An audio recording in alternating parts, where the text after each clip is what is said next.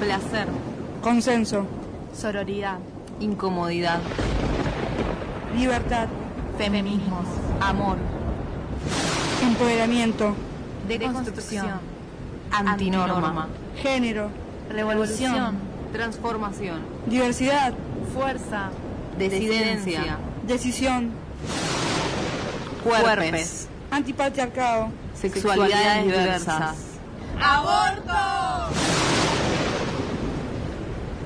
Y ahora rompiendo el molde en Radio H.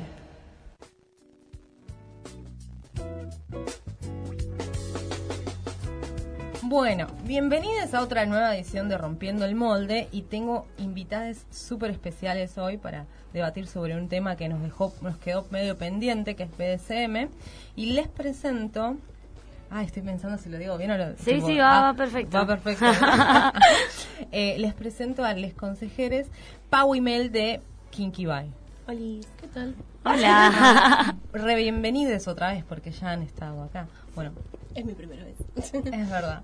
Pero nada, queríamos que nos cuenten un poco de BDSM porque hemos hecho una columna que quedó medio... Como que eh, fue como un, una, Una abertu- una introducción. introducción, pero después la gente nos pidió más. Y dijimos, bueno, vamos a llamar a, a Especialistas. especialistas. Que vengan y que cuenten mucho más. Ok. Tengo, ¿Qué es BDSM? tengo dos formas de acercarme a este tema y les voy a ofrecer las dos. Ay, me encanta. Uno es eh, haciendo una columna eh, educativa, que es, esto también propuesta para quienes están, todos los que estamos acá, es que hablemos un poco de la historicidad del movimiento, de cómo se construye esta noción de perversión, que, que hablemos un poco sobre mismo qué es, cuáles son las prácticas. Y otra es que hablemos de todos los mitos y dudas y las preguntas posta que surgen Sí, a, a través de que hablemos de eso. Porque sé que hice una columna introductoria. sí. Podemos expli- puedo explicar brevemente y que me digan como posta a tanga tendida. Mel, ¿es real esto? Claro. Sí, sí, yo creo... Porque lo que me pasa siempre es que después de hablar sobre el tema, un montón de gente se queda como Con dudas preguntas, y ¿no? con preguntas muy relacionadas a los esquemas eh, de dominación. Sí. Eh, como esto de, bueno, pero ¿es verdad que tipo en realidad el BDSM es una práctica más de dominación patriarcal? Eh, o Claro. ese tipo de situaciones Ah. eh, o preguntas relacionadas Claro. a eso o cómo funciona el poder dentro de los vínculos que practican BDSM. Por eso vamos a hacer un poquitito de ambas. ¿Quién? Sí, Dale, sí, obvio, sería- sí. Yo tengo esa duda hace un montón de tiempo y nunca la, nunca la, la resolví, así que a mí me reinteresa este tema. Bueno, eh, empezando por el principio, eh, BDSM son, o sea, es un término que se escucha por primera vez en 1991 eh, por lo que se considera la USNet, que es tipo una un servicio de network eh, como ICR. Y mm, lo que lo que hacen es usar el término BDSM como un acrónimo, ¿sí? Para referirse a el conjunto de prácticas que antes se entendía como sadomasoquismo, ¿sí? Mm. La B significa bondage, la D significa dominación y disciplina, la S significa sadomasoquismo y sumisión, eh, y la M significa masoquismo, ¿sí?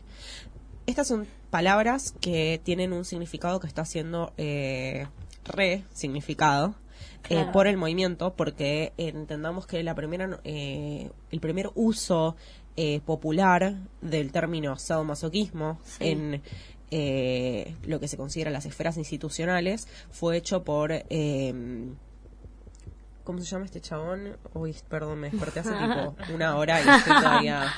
Eh, bueno, se, es hecho por primera vez por un psiquiatra que Sí. va a mencionar el término sadomasoquismo. Que después eso lo va a retomar Freud, ¿sí? Ajá. Entonces estamos hablando de toda una escuela eh, de psiquiatras que empiezan a eh, teorizar y trabajar sobre la patologización de sexualidades que consideraban no eran normales, ¿sí? Claro. La Entonces, per- lo pervertido. sí, y algo súper interesante es que empiezan a hablar de perversión. Claro, sí. Pervert en inglés, eh, el co- la conjugación vert viene de invert. Y pervert en los textos de, de estudios eh, etimológicos significa ateo, porque pervert es eh, moverse el camino. Entonces se decía que Ah, alguien mira. era un perverso cuando eh, invitaba a otra gente a no escuchar a la fe. Mira. Entonces es muy interesante el... Ah. Sí. Ah. Sentido ahora, claro.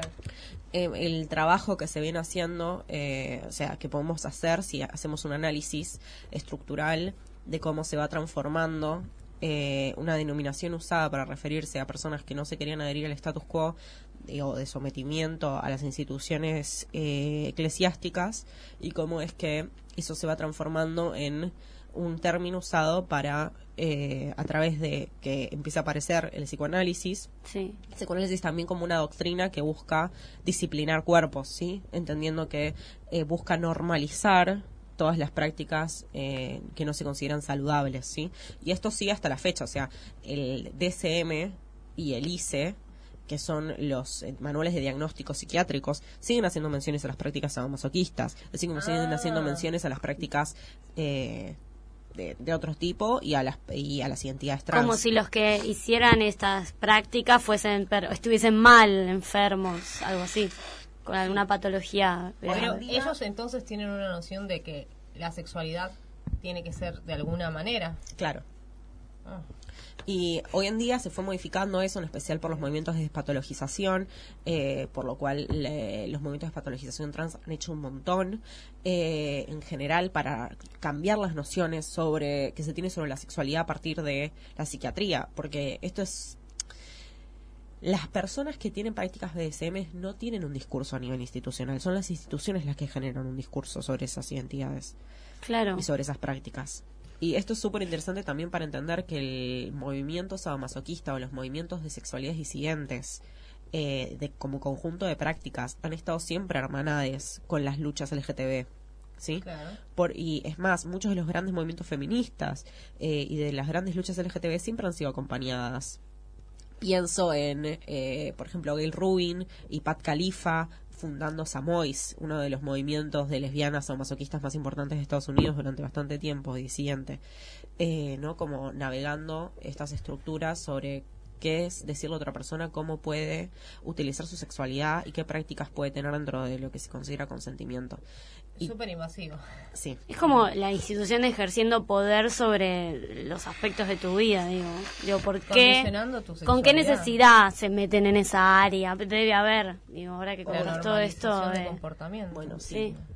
Eh, hay un adoctrinamiento de esas sexualidades y una producción de esas sexualidades. Claro, Eh, porque entendamos que eh, algo que queremos, uno, es no el exterminio, el, capitalismo no le conviene, por ejemplo, el exterminio de esas sexualidades, eh, sino lo que le conviene es poder controlar la producción de esas sexualidades. Entonces, ¿qué tenemos? Por ejemplo, yo siempre cuento ahí una historia muy interesante que sucede en el siglo III. eh, se pintan los... alrededor del siglo XVIII en realidad se descubren unas pinturas que había en, eh, en una catedral muy vieja. Todas esas pinturas e- eran eróticas. ¿Qué hace la iglesia? Abre un museo. Pero al museo solo pueden entrar hombres cis, blancos, de clase alta. No pueden entrar mujeres, no pueden entrar niños y no pueden entrar pobres, porque pueden ser susceptibilizados por estas imágenes, ¿sí? Entonces, por ejemplo, 50 sombras de Grey, ¿qué plantea? Tenés que ser hermosa, tenés que ser virgen, tenés que ser digna, Sí. eh, tenés que tener guita Muy y tenés que ser blanca para poder acceder a eso. O sea, otra vez, ¿quiénes no pueden acceder a eso? Adolescentes, mujeres pobres, disidencias. O sea, uno es bueno y sano y el otro es enfermo. ¿sí? claro. Eh, eh, sí, yo cuando miraba las de Grey, las sombras de Grey, digo, pero esto no, no sé si... es- Porque si lo hacemos nosotras, no sé, yo lo cuento en un grupo de amigas y quizás me dicen, pero eso no está mal. Tipo, Claro, pero como el chabón es millonario, como que está avalado por una cierta estatus social. O sea, eh, mismo pienso eh, películas como Requiem for a Dream o Trainspotting. Sí. ¿sí? ah, Trainspotting, justo tal vez no, porque son personas blancas. Sí. Pero El Lobo de Wall Street es una película donde hay un consumo muy, muy alto de Uh, sexo y de drogas. Sí. Fue alabado por absolutamente todo el mundo, así como el Club de la Pelea. Sí. Sin embargo, si en esa misma película hubiese habi- habido personas racializadas, eso hubiese sido considerado enfermo. ¿Sí? Porque el Sí, consumo en personas racializadas es patologizado y el consumo en personas blancas es solo recreativo. ¿sí? Claro. Claro.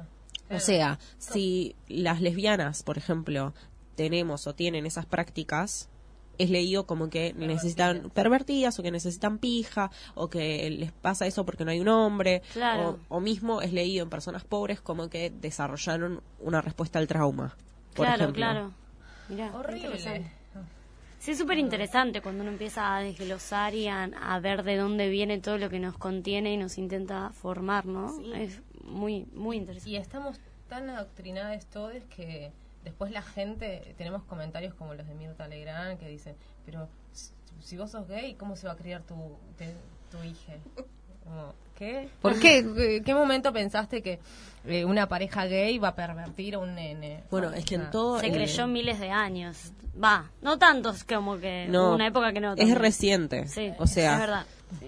Eh, el tema para mí de, de esta idea de que algo se puede pervertir es muy interesante en general, porque uno estamos hablando de que hay alguien que inherentemente es perverso, ¿sí? Sí, Y que es esa sexualidad lo que va a pervertir a otra, ¿sí? Y son todas construcciones que en general son súper dañinas y benefician, o sea, todo esto beneficia a un discurso, ¿sí? O sea, beneficia el capitalismo, eh, beneficia al discurso hegemónico eh, psicoanalítico, beneficia eh, el, el que, o no, se considera unas personas sanas y otras no.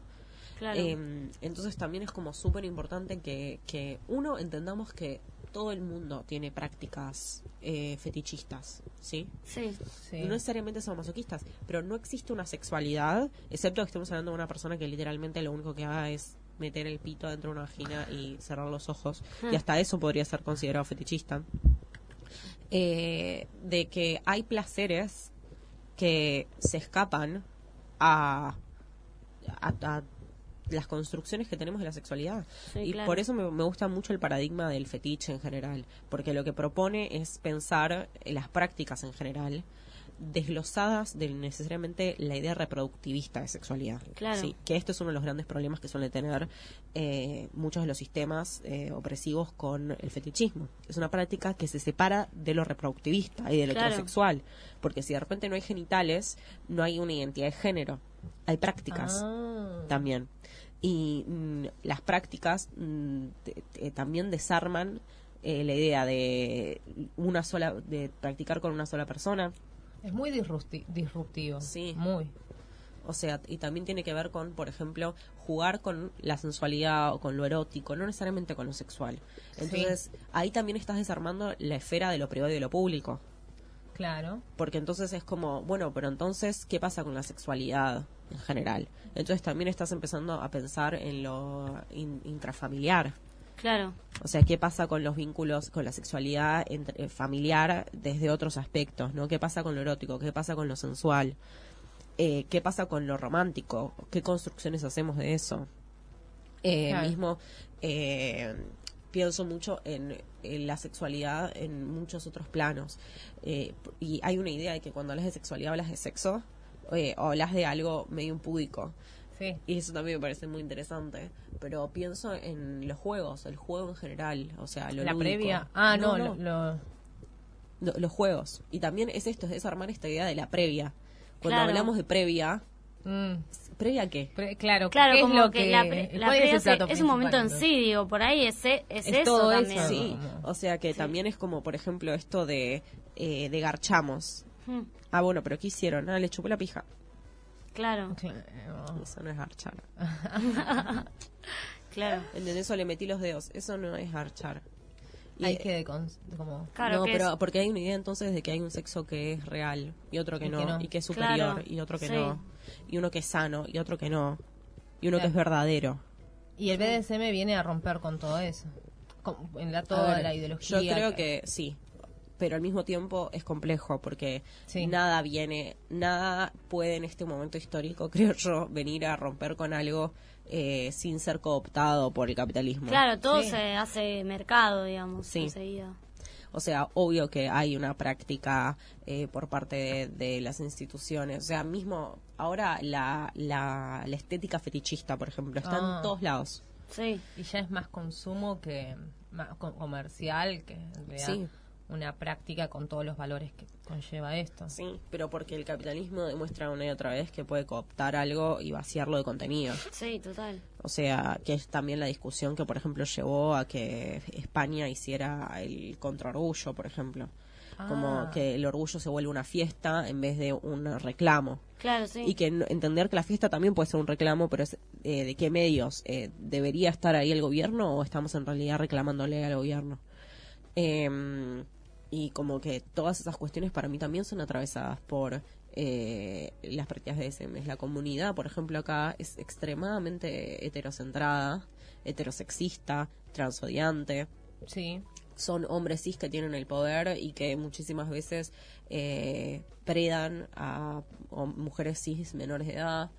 Eh, y es es eso lo que simboliza el pensar las prácticas sexuales contra hegemónicas en general o el desglose por eso me gusta hablar como por afuera de lo que se considera el BDSM claro. eh, en sí, hablar de prácticas fetichistas o prácticas disidentes o prácticas contrahegemónicas, Claro. que lo que buscan es que, en mi opinión, que cada persona encuentre su forma de encontrar, eh, Sexualidad. sí, identidad también, como esta cuestión de buscar qué es lo que te gusta, más allá de una idea eh, centrada en lo coital. ¿no? Sí.